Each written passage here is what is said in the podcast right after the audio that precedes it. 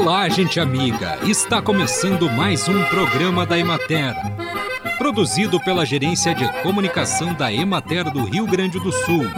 Uma instituição vinculada à Secretaria da Agricultura, Pecuária e Desenvolvimento Rural. Com apresentação de Matheus de Oliveira e técnica de José Cabral.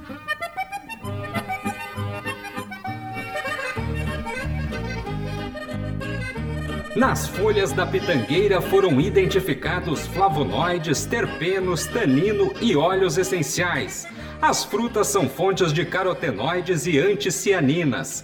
As folhas podem ser utilizadas no tratamento de diversas enfermidades, como doenças estomacais, hipertensão, obesidade e doenças cardiovasculares. É anti-inflamatória, diurética e bactericida. Já a laranja é rica em fibras solúveis, vitamina C, polifenóis e carotenoides. É antioxidante, reduz o colesterol ruim e aumenta o bom reduz triglicerídeos e gordura no fígado, inibe o crescimento de alguns tipos de câncer, como o de mama, previne aterosclerose e disfunções da tireoide.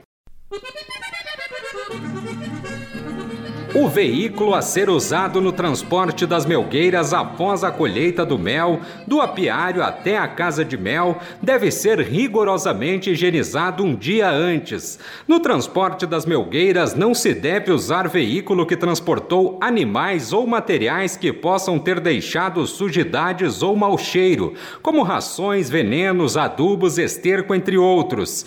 Para evitar o contato das melgueiras diretamente com o piso onde elas serão colocadas, colocadas, deve-se improvisar paletes ou calços de madeira ou forrar o chão com material limpo, como lona plástica, por exemplo.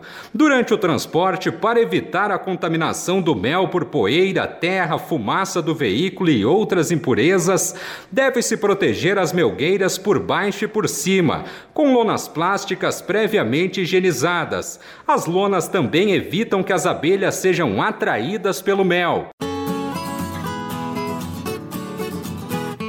Acompanhe agora o panorama agropecuário.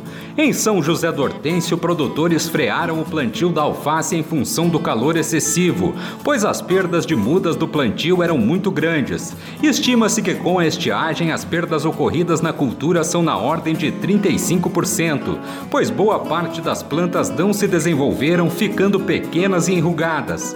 A cotação média dos preços recebidos pelos produtores das variedades Crespa e Lisa está em 20 reais a dúzia, e o preço médio da alface americana está em 30 reais a dúzia. Na regional de Santa Maria, apesar das temperaturas mais amenas, porém com manutenção da estiagem, parte dos produtores de alface e outras folhosas enfrentam dificuldade pela diminuição da água nos reservatórios para adequada irrigação. O preço da dúzia de alface segue em alta, na faixa de 12 reais em Santa Maria, em virtude do, da menor oferta. Há registros de ataque de tripes na cultura, inseto sugador e vetor do vírus causador do vira-cabeça, a qual é favorecida pelo calor e pelo clima seco. Em Cruzeiro do Sul, o milho verde encontra-se em várias fases, desde plantio continuado, desenvolvimento inicial até a colheita. O rendimento e a qualidade do produto colhido nos últimos dias foram prejudicados pela severa estiagem.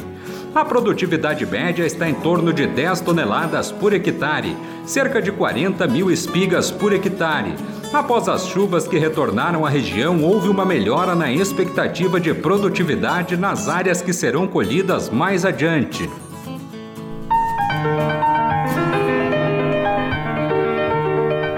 No programa de hoje, o jornalista Tiago Baldi entrevista o extensionista Fábio Ballerini e o produtor Tiago Ortolan, que falam sobre a secagem e armazenagem de grãos na propriedade.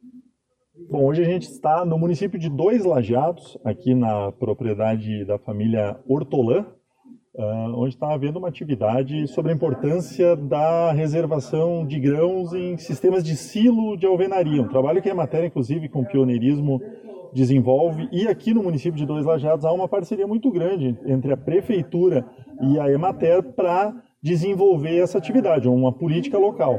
Então aqui ao meu lado o extensionista Fábio Ballerini para falar, Fábio, a respeito da importância que tem primeiro para o produtor um grão uh, bem secado.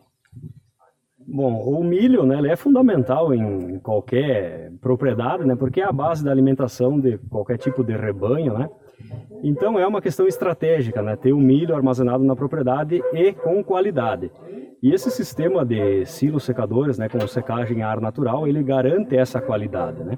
Lógico que o produtor tem que estar qualificado, né, capacitado para manejar de maneira correta, né, os sistemas mas é fundamental, né, o produtor ter um milho de qualidade armazenado para uso aí, para no caso desse, dessa propriedade, né, uso na suinocultura, mas para outros usos aí, para criação de bovinos, seja de leite, de corte, seja para comercialização, às vezes de um excedente que tenha na propriedade, né, que não vai ser utilizado, também para a criação de pequenos animais aí, o pessoal que cria galinhas, enfim, é, é, suínos para o próprio consumo às vezes também.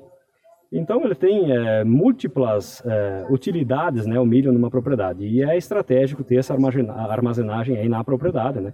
Além de ter é, uma redução de custos, né, que se for armazenar fora da propriedade, é, tem essa todo esse custo adicional, né, de transporte, de retirada, taxas, descontos, né? E, logicamente, que a qualidade do grão armazenado na propriedade, em pequenas unidades, sempre vai ser melhor do que se armazenar fora da propriedade, em grandes unidades de armazenagem. Aqui ao meu lado também o produtor, aqui o anfitrião aqui dessa parte da atividade, que é o, é o Tiago, né? Para falar um pouquinho, Tiago, vocês são suinocultores, né? Você estava mencionando e que desde 2015, mais ou menos por ali, foi que adotaram um sistema de silo secador com projetos uh, desenvolvidos com apoio da Emater. Quais são as diferenças que tu uh, notou nesse antes e depois, assim, na questão do milho, do grão e até para os suínos, assim, para o resultado com eles? É, na verdade, antes de eu produzir ou armazenar o milho na minha propriedade, de fazer o silo secador, uh, eu trabalhava com um silo de milho secado a, a fogo, né? E eu tinha muito problema de problema de, de uh, aborto, diarreia de leitão, uh, retorno de cio, essas coisas, né? Uh, com, depois que eu comecei a armazenar o milho na minha propriedade, praticamente isso aí zerou, né? Eu já teria falido se eu não tivesse feito o silo. Então, é isso aí, né? Uh, a gente tá na luta e vamos ver o que vai dar. é isso aí, acho. A gente percebe, Tiago, que acho que além de uh ser mais econômico, talvez, para o produtor, a gente nota a diferença no próprio grão, né? Como ele era, assim, antes, não sei se havia um pouco mais de grão quebrado, como ele era no comparativo. É, o comparativo do grão de milho secado ao vento e ao fogo, o do fogo ele perde a cor, ele fica um milho pálido, ele tem pó, ele tem sujeira. Já o milho de secado a vento, ele fica natural, ele não perde a coloração dele. Uh, sem falar que ele não tem a toxina que tem os outros milhos, né? Para os animais, isso representa uma vantagem também no consumo deles? Uh, representa o ganho de peso, conversão alimentar, a própria saúde do animal, né? Se torna um, um animal mais saudável, essas coisas. Bom, Fábio, uh, tudo bem que a gente sabe que aqui em Dois Lajados tem um programa específico, mas a, a Emater desenvolve, acho que em linhas uh, gerais, né? O que, que dá para dizer assim para o produtor que tem o interesse daqui a pouco em buscar esse sistema, quais são os caminhos?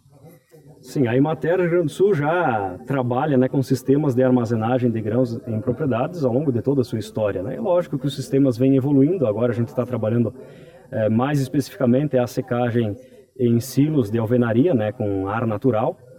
É, aqui em Dois Lajados, né, se criou esse programa como forma de incentivar, né, as famílias a, a vamos dizer assim, mais famílias adotarem, né? Mas esse o, trabalho de armazenagem desenvolvido pela Emater, ele vem ao longo da sua história e é realizado em todo o estado do Rio Grande do Sul, né? E muitos municípios já estão bem, bem avançados né, nessa questão da armazenagem é, com um percentual né, da, da, produção do município grande já armazenado na, nas propriedades. E é isso que a gente preconiza. Né? O produtor tendo milho na sua propriedade, ele é dono né, do, do da sua produção aí, ele consegue agregar valor consegue ter autonomia, né? E não ficar também na dependência, às vezes, de, de é, períodos, né? Que falta milho no mercado, que oscila preço, e então o produtor não pode ficar à mercê dessas variações de mercado, né? Tendo milho na sua propriedade, ele é dono do seu negócio, né? E o milho, como eu comentei anteriormente, ele é a base de qualquer é, criação que se desenvolva né, na, nas propriedades. Aí. Bom, então quem quiser procurar a Emater, saber mais sobre esse tema, pode procurar os escritórios né, do seu município. E a gente agradece aqui o Fábio Ballerini, o Thiago, né, o produtor aqui da propriedade em Dois Lajados, pelas informações. Para a Rádio da Emater, Thiago Baldi.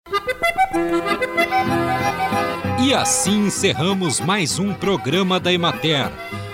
Bom final de semana a todos vocês e até a próxima segunda-feira neste mesmo horário.